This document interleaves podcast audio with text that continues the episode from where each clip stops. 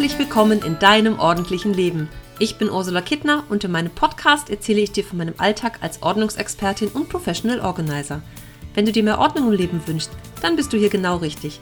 Du bekommst jede Menge Tipps und Motivation für deinen Start in ein ordentlicheres Leben und ich zeige dir, dass Ordnung auch Spaß machen kann. Für mehr Zeit und Platz, Klarheit und Energie, Freude und Lebensqualität.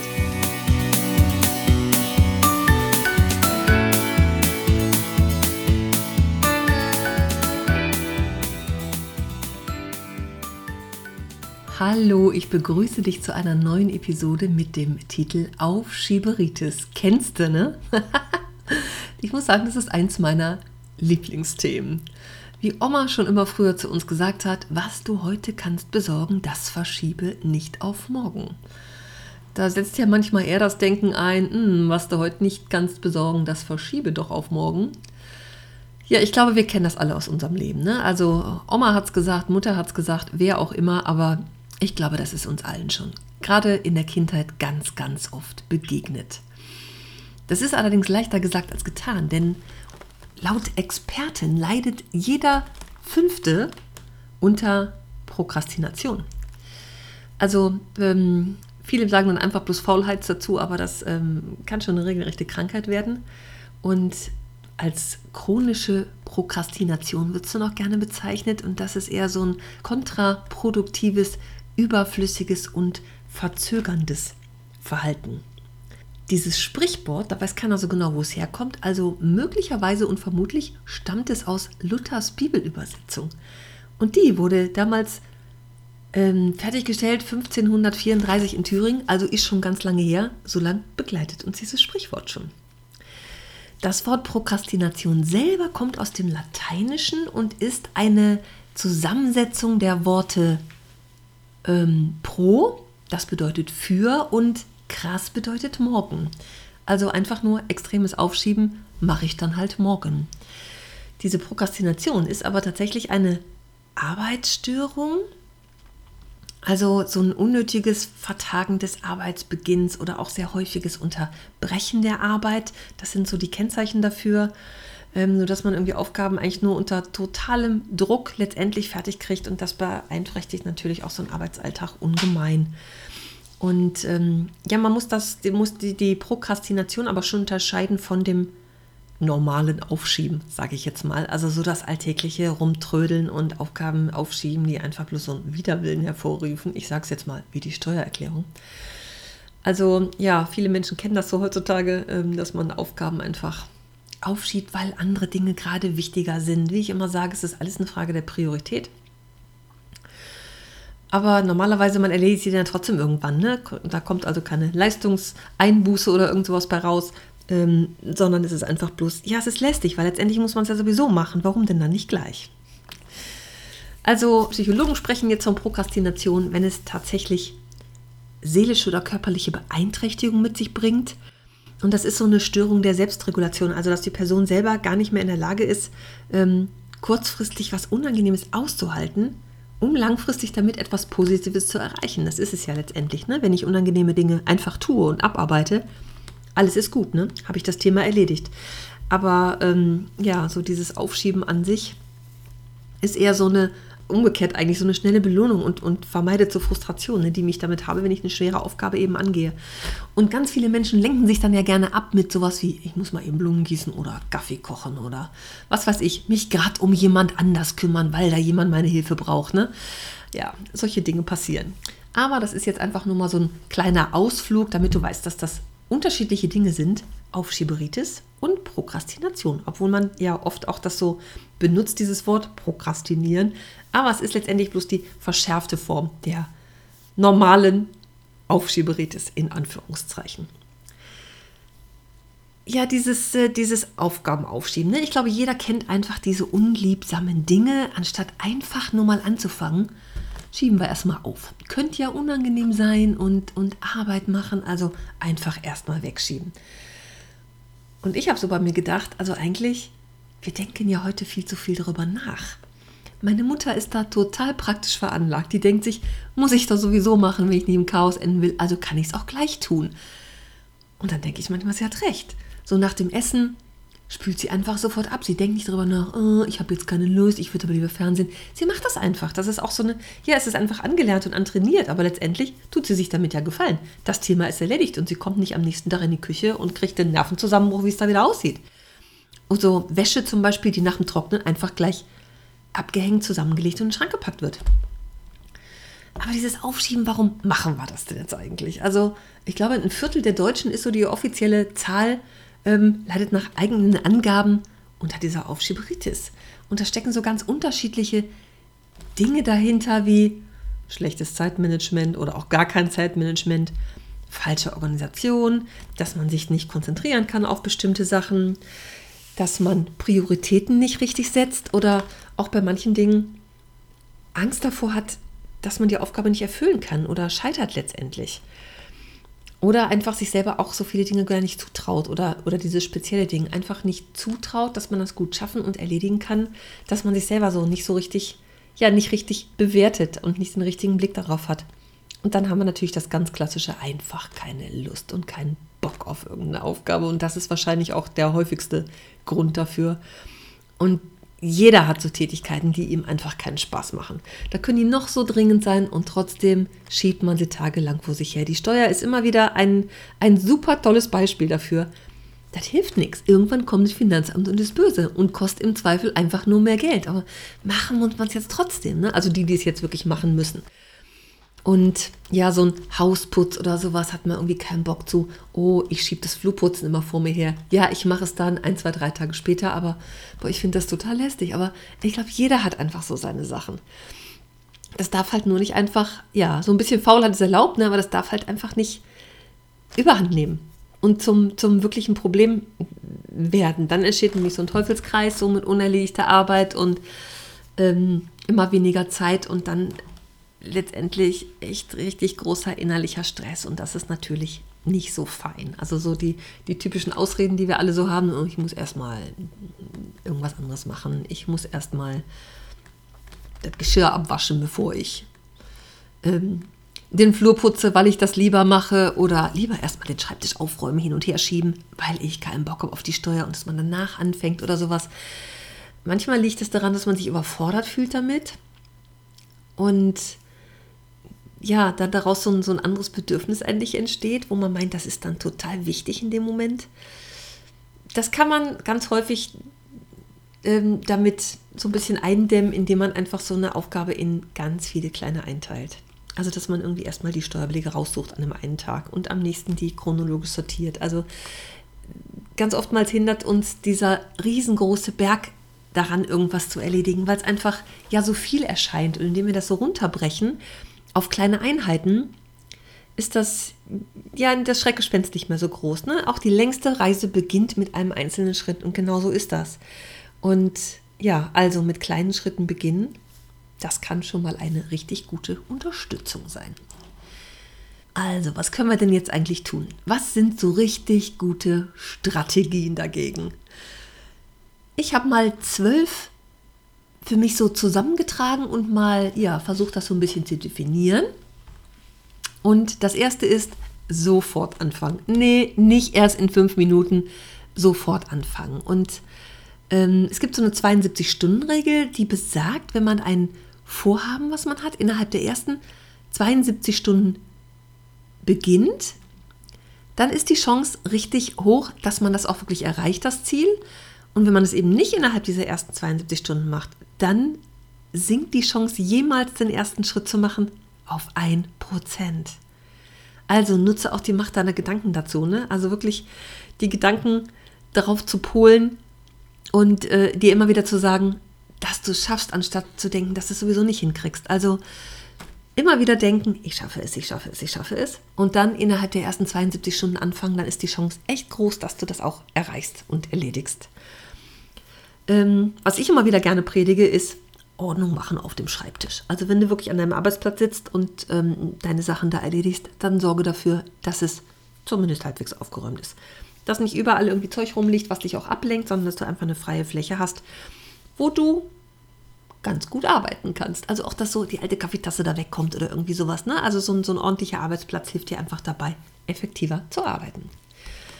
Die Nummer drei ist, setze dir Prioritäten und mach dir einen guten Plan.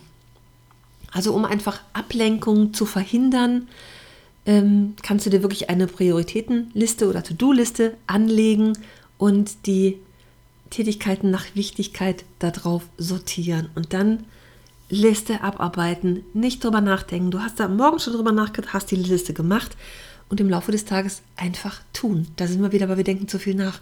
Einfach tun und konsequent und ohne Ausnahme. Natürlich sollst du dich dabei auch nicht unter Druck setzen. Der Stress entsteht ja einfach nur manchmal mit dem, mit dem Wissen, dass noch wichtige Aufgaben anstehen und die Zeitspanne immer kürzer wird. Also einfach auch entspannt dabei bleiben. Und wenn du es an einem Tag nicht schaffst, dann machst du es halt am nächsten weiter. Dann wandert es wieder auf die Liste. Das ist ja auch gar kein Problem. Aber wichtig ist, mach dir selber keinen Stress dabei. Die Nummer vier ist, erledige Unangenehmes zuerst. Dann musst du nämlich den Rest des Tages nicht mehr dran denken. Und du wirst sehen, Danach läuft das viel besser, als du erstmal gedacht hast. Du musst die Aufgaben ja sowieso machen und willst ja nicht den Tag versauen. Also mach das, was du am wenigsten magst, einfach zuerst. Das ist ja manchmal wie beim Essen, ne? Wenn man so einen Teller mit Essen vor sich hat und hat da irgendwie irgendein so Gemüse, wo man sagt, mm, muss ich jetzt nicht so haben, isst es zuerst. Der Nachtisch ist das Beste, der kommt zum Schluss. So habe ich es als Kind auch immer gemacht. Ne? Die Erbsen blieben immer über, die habe ich zuletzt gegessen. ja, die Nummer 5 ist, dass du auch mal zwischendurch Teilerfolge feiern sollst.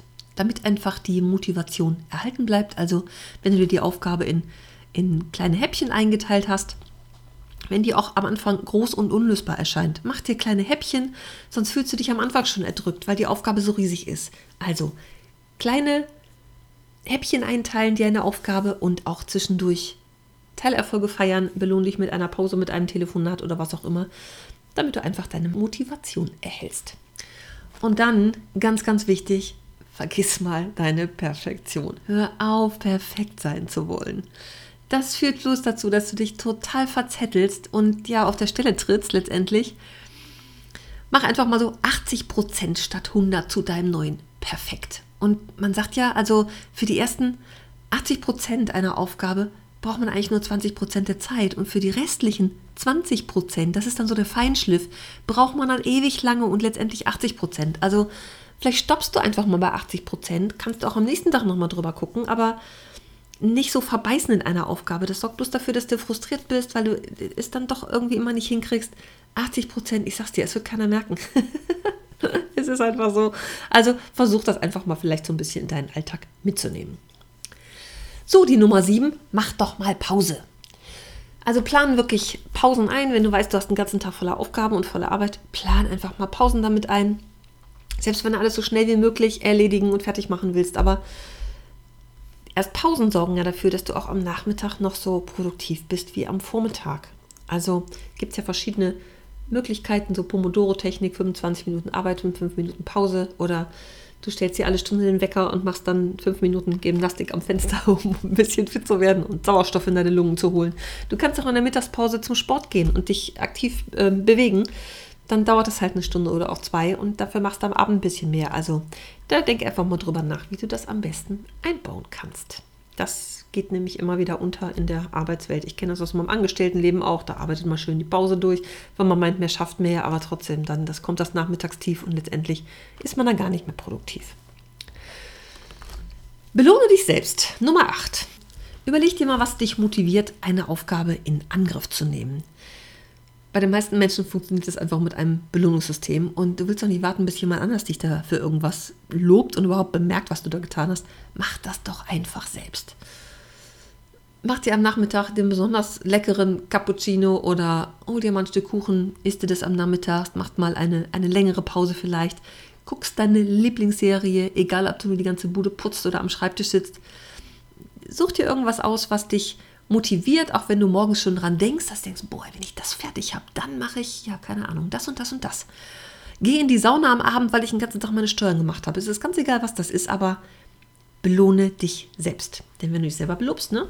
wenn du dich selber lobst, führt das ja dazu, dass du dich auch selber motivierst und das Vertrauen auch in deine eigenen Kräfte stärkst.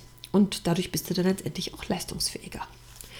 Die Nummer 9 ist, bleibe realistisch und ehrlich. Also wenn du deine To-Do-Liste und deinen Tagesplan schreibst, denk einfach dran, dass du auch Pufferzeiten mit einbaust und ja, einfach so ein bisschen dir wirklich überlegst, wie lange brauchst du auch für die Aufgaben, denn das, dann wird der gefühlte Stress, den du vielleicht vorher hast, einfach auch ein bisschen nachlassen und für Entspannung am Tag sorgen.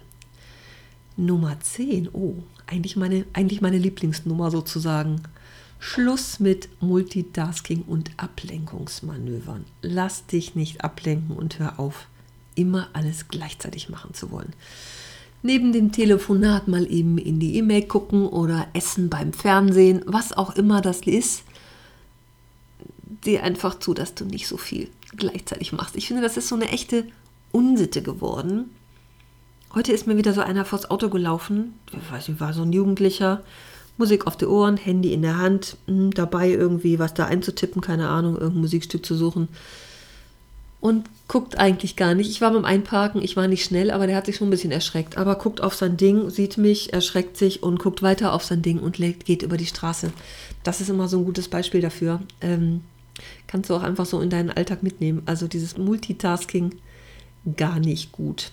Ähm, das kannst du aber eigentlich auch nur lernen, wenn du das regelmäßig übst. Dinge wirklich mit Achtsamkeit zu tun und auch mit Ruhe. Und ja, deine Konzentration lässt auch nach. Das ist eigentlich der größte Feind der Konzentration und natürlich auch damit des Zeitmanagements, wenn du so Dinge gleichzeitig machst. Du kannst dich auf keine Aufgabe richtig konzentrieren. Letztendlich brauchst du dann in der Summe länger dafür. Die Nummer 11 ist, schaff dir Routinen. Mm, der eine macht es, indem er immer zur selben Zeit aufsteht.